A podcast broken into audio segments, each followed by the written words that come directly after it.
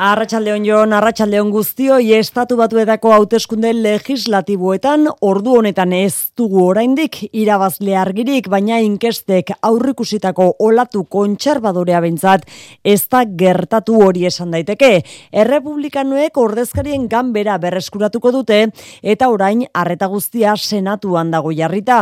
Trumpen aldekoek Wisconsin irabazi dute azken ordu honetan eta hiru estatutan erabakiko dira hauteskunde hauteskundeak.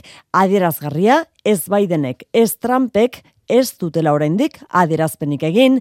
Washingtonen da Jerai Diaz ikaran, eite beren berri emalea Arratxaldeon Jerai. Arratxaldeon, Biden lau ordu barru aterako da, lehen balorazio bat egitera, emaitzak espero baino hobeak izan da. Trump berriz... Thank you very much, everybody bargauetik isilik dago, pozik ez dagoen seinale. Ikusi beharko da nola erreakzionatzen duen. Ez du izan esperotako garaipen zabala. Ez da olatu gorririk egon eta iturri batzuek diotenez aserre eta oiuka dabil bere etxean. Edo nola ere datorren aste artean presidentzialetarako bere hautagaitza aurkestekoa da eta momentuz ekitaldi horri eutxi egiten dio. Naiz eta Florida held the line bere alderdian izan dezakeen aurkari nagusiak Disantiz, Floridako gobernadorea, bere aurretik indartuta atera den garaipen handiarekin. Bitartean alderdiek arnasari eusten diote. Ordezkarien ganberaren kontrola errepublikanoen eskuetan geratzear da, baina oraindik ez dago ziurtatuta. Senatuan dago leia estuena, Pensilvaniak senatari demokrata aukeratuta, eta Wisconsinek errepublikanoa, orain Nevada, Arizonak eta Georgiak erabakiko dute nork kontrolatuko duen senatua. Etxera etorrita memoriaren egunaren bezpera dugu gaurkoa Jose Barrionubo, Espainiako barne ministroiak egindako adirazpenak tarteko, Denis Itxaso Espainiako gobernu ordezkariak galen existentzia gaitzetsi egindu. Euren ekitaldian estatuari sinesgarritasuna eta zilegitasuna kenduzion izugarrikeria gisa definitu du gal. Espainiako gobernu ordezkaritzak eta terrorismoaren biktimen oroimenerako zentroak antolatuta Portugaleten gal eta ta jihadismoaren biktima komendu dituzte gaur. Biktimek gertatutakoa ez azteko eskatu dute eta ez dezatela erabili euren sufrimendua helburu politikoak lortzeko. Carmen Adan, Euskadiko fiskal nagusia kritikatu egin du adingaben zentro berezi gutxiegi daudela eta delituak egiten dituzten gazteak ez direla behar bezala gizarteratzen. Beraz, fiskaltzaren esanetan berriz delituak egiten dituzte. Adanek atxeka dirazi du jaurlaritzari zentro berri gehiago sortzeko proposamena egin eta ukazioa jaso duelako bueltan gorkapena no? Zumarragan dago fiskaltza nagusiak iradoki duen alako zentro bakarra. Eta urasari bet eta dagoela eta adingabeak bestelako egoitza batzuetara edo beste erkidegoren batera bideratzen direla jakinarazi du Carmen Adan fiskal nagusiak. Horregatik, behin baino gehiagotan proposatu dio jaurlaritzari zentro gehiago irekitzea. La petición de qué pasos se habían dado para crear esas unidades especializadas. Y la respuesta ha sido la de considerar ba, que no denez ezezkoa jaso dute azken urtean argudiatu zertzaintzak unitate berezi bat baduela horretarako. No es esa la respuesta que las delegadas de menores consideran adecuada. Eta fiskaltza nagusiaren eta inguruan dituzten adituen iritzi zertzaintzaren baliabideak ez dira nahikoak. Adanek aitortu du ez duela politiketan eragiteko eskumenik, baina nabarmendu du behar bezalako zaintza eta gizarteratzerik gabe atzera ere adingabe horiek delituak egiten dituztela. Bigarren bilera batera deituko du jaurlaritzako oposizioa datorren urteko aurrekontuak negoziatzen jarraitzeko. Gaur EH Bildu, Elkarrekin Podemos IU eta PP Ciudadanosen proposamenak mai gainean jartzeko eguna izan da. Inork ez du ateriskitsi hitz egiten jarraituko dute beraz asunarozena. Bai eta oraingoz marra gorririk jarri gabe jarraituko dute EH Bilduk lareunda berrogeita mar milioi euroko balioa duen proposamena jarri du mai gainean. Jaularitza enpresa estrategikoetan sartzeko, garraio publikoaren doakotasuna zabaltzeko, energia gastuak arintzeko edo eta semea laben berreun euroko laguntza emezortzi urte bete arte luzatzeko. Fiskalitatean berriz, egungo ereduaren hausnarketa eskatu dio koalizioak Pedro Azpiazuri, maialen iriarte. Ba, fiskalidadeari buruz, Beraz, e, esan digute orain ez dala momentua, baina bera berean, zailuruak esan du fiskalidadearen eztabaida ireki egin behar dela. Noski ireki behar dela. Elkarrekin Podemosiok bere aldetik kompromiso politikoak eta soberakinak erabilita aurrekontua bosteunda amaika milioi euroan gehitzeko proposamena egindu energia osasun fiskalitate eta hezkuntzari lotuta, baina kopuru hori gehiagizkoa dela erantzun die jaurlaritzak miren gorrotxategi. Txikitu egin dutela negoziazierako bidea, dirazi digutelako, bueno, pa, ba, milioi gehitxo iruditzen zaiela, PP Ciudadanosek berriz zergak jeitsi eta presio fiskala harintzean azpimarra jarri duen, Carlos Iturgait. Zer da beharrezkoa, alibio bat emateko Euskaldun familia guztiei? Udari gabe, jaistea zergak. Orain proposamen berriak ere larraziko dizkien jaularitzak beti ere aurrekontuen eta jaularitzaren ahalmenen barruan. Nafarrako parlamentuan berriz egun garrantzitsua dute biharkoa foru erkidegoaren egoeraren inguruko eztabaida. Aurrekontuen eta zerga reformaren akordioa etxe bilurekin sinatuta izateak ematen dion lasaitasunarekin joango da Maria Txibite foru gobernuko lendakaria osoko bilkurara.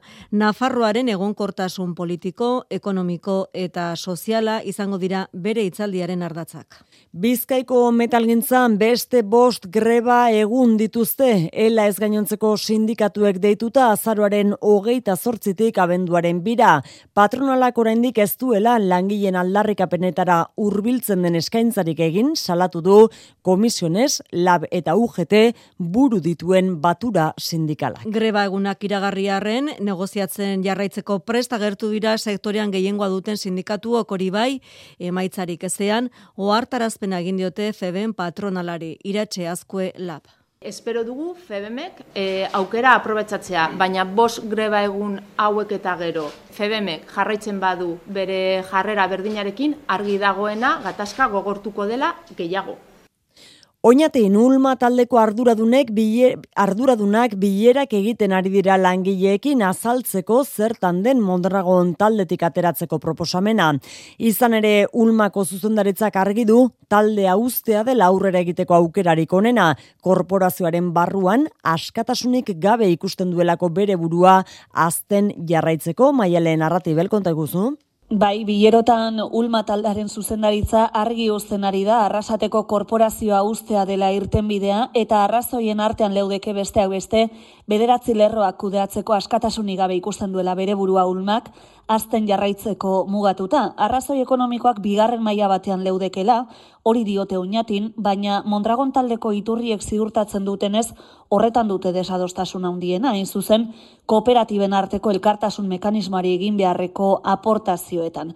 Ba, tentsio giro horretan, etzi amaituko dituzte bilera informatiboak langileekin, eta horre ikusten dute, abenduaren bigarren amabostaldian ematea hitza bazkidei, etorkizunaz erabaki dezaten. Bruselan bien bitartean zor publikoa kontrolatzeko neurri malguagoak proposatu dizkie Europar batzordeak hogeita zazpi estatukidei. Zor publikoak ezin duela barne produktu gordinaren euneko irurogeiak gain ditu, hori izan da Bruselaren agindua azken hogeita amar urteotan, baina herrialde gehienek ez dute betetzen. Proposamen berri honekin garrantzia handiagoa emango zaio zor publikoaren beranzko joera izateari euneko irurogeiko helburu horretara ez iritsita ere.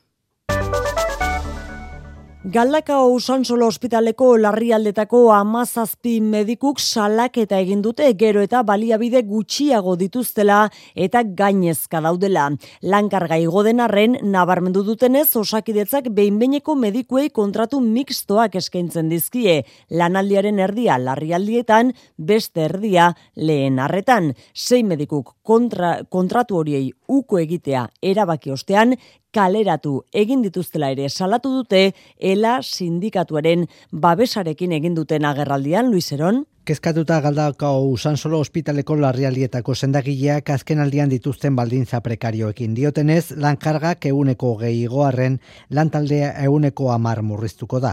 Izan ere, osakidetzak kontratu mistoak eskaini dizkie sendagile batzuei. Erdia larrialdietan aritzeko, lanaldiaren beste erdia lehen arretarako. Eskaintza horri uko eginda larrialdietako sei sendagile kalean geratuko dira. Horitako bat nuria kalderon da. Larrialdietan asistentzia orduan ketzen bai dizkugute, esperientzia jakintzen digute eta horrek zalantzari gabe gure asistentzia kalitatea kaltetzen die gure zerbitzuak erabiltzen dituzten pazienteei. Lehen mailako arretarekin ere gauza bera gertatuko litzateke. Euskadiko osasun zerbitzuaren egoera larriaren arira Isabel Díaz Ayuso Madrilgo presidentearen jokabidea osakidetzaren arekin parekatu du arkaitzarreros osakidetzako elaren bizkaiko arduradunak. Ayuso osakidetzaren atzetik dabil, ez osakidetza Ayusoren atzetik egoera oso larria da benetan. Elaren arabera, sendagile asko katzerrira edo osasungintza pribatura jotzen dute osakidetzaren lan baldintza prekarioen aurrean.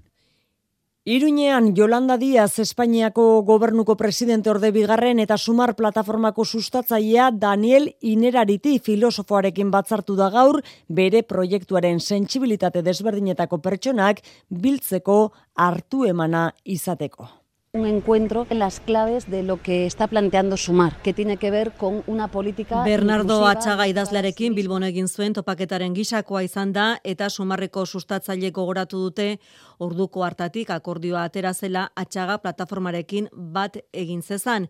Inenaritik berak ez du edabideen aurrean adierazpenik egin nahi izan, baina argi utzi du Jolanda Diezekiko gertutasuna. Eta Iruñean bertan iturra auzoan ordu honetan abian da atzo espala tabernaren kontra egindako erasoa aztertzeko auzo batzarra. Gogoratu, Barcelona futbol taldeko hogeita mar bat ultra tabernan sartu zirela makilekin eta kristalak eta beste gauza batzuk apurtzeaz gain hiru zauritu utzi zituztela. Lehenengo ustez, e, usteten arabera, lehenengo, lehenengo usten arabera erasoa taberna ezkertiarra izateagatik eta bertan indar gorriko osasunako jarraitzaile taldeko kideak ibiltzen direlako izan zen, hala ere momentuz poliziak ez du inorratxilotu. Eta nazioartera begira Ukrainako gerran, Kerson iria Ukrainarren esku utziko du Errusiako armadak erabaki estrategikoa da, bere soldadu guztiak dini proibaiaren ekialdera mugituko baititu landarra izagirre. Errusiako armadak atzera egin du egualdeko frontean eta aurrerantzean dini proibaia izango da bi aldeak banatuko dituen marra gorria ala jakinarazi du Sergei Surobikinek Errusiar armadaren Ukrainako buruak. Всесторонне оценив сложившуюся ситуацию, предлагается Ibaiare mendebaldeko soldaduak ornitzea komplikatu egia bihurtu da Errusiarentzat eta ekialdera igarota defentsa eraginkorragoa egin nahi dute. Horrek Gerson hiriburua atzean ustea esan nahi du. Okupazioa zizenetik Errusia galtzen duen lehen hiri nagusia. Laboral kutsak babestuta eguraldia eta trafikoa. Errepidetan ana zein dagoera? Ba, arreta bergaran ape batean, kamei bat matxuratuta dagoelako eibarrerako, eibarrerako bidean, garabi bat, lanean ari da, kamioia erretiratzeko segurtasun zaian esan digutenez. Eguraldiaren iragarpen euskalmeten, jaio nemunarrizek. Fronte aldentzearekin batera, poliki-poliki odeitzarin duzua eta gauean dezente garbituko du eta temperatura ere ba, dezente gaitxuko da. Beraz, osteguna, giro freskoagoarekin asko dugu, batez ere barnealdean, bost eta hamar gradutik abiatuko da. Egu eguna, baina goizean zehar temperatura igo eta eguerdi parterako ba, epeldu egingo du maksimoak amazazpi eta emeretzi gradu artera iritsiko dira kantauri aldean eta balio zertxo bait basuagoetan geldituko dira gainerako lekuetan. Besterik ez gure aldetik, urrengo albiste mankizuna bederatzietan izango duzu hemen Euskadirratian eta albisteak noiz nahi eskura eitb.eus atarian.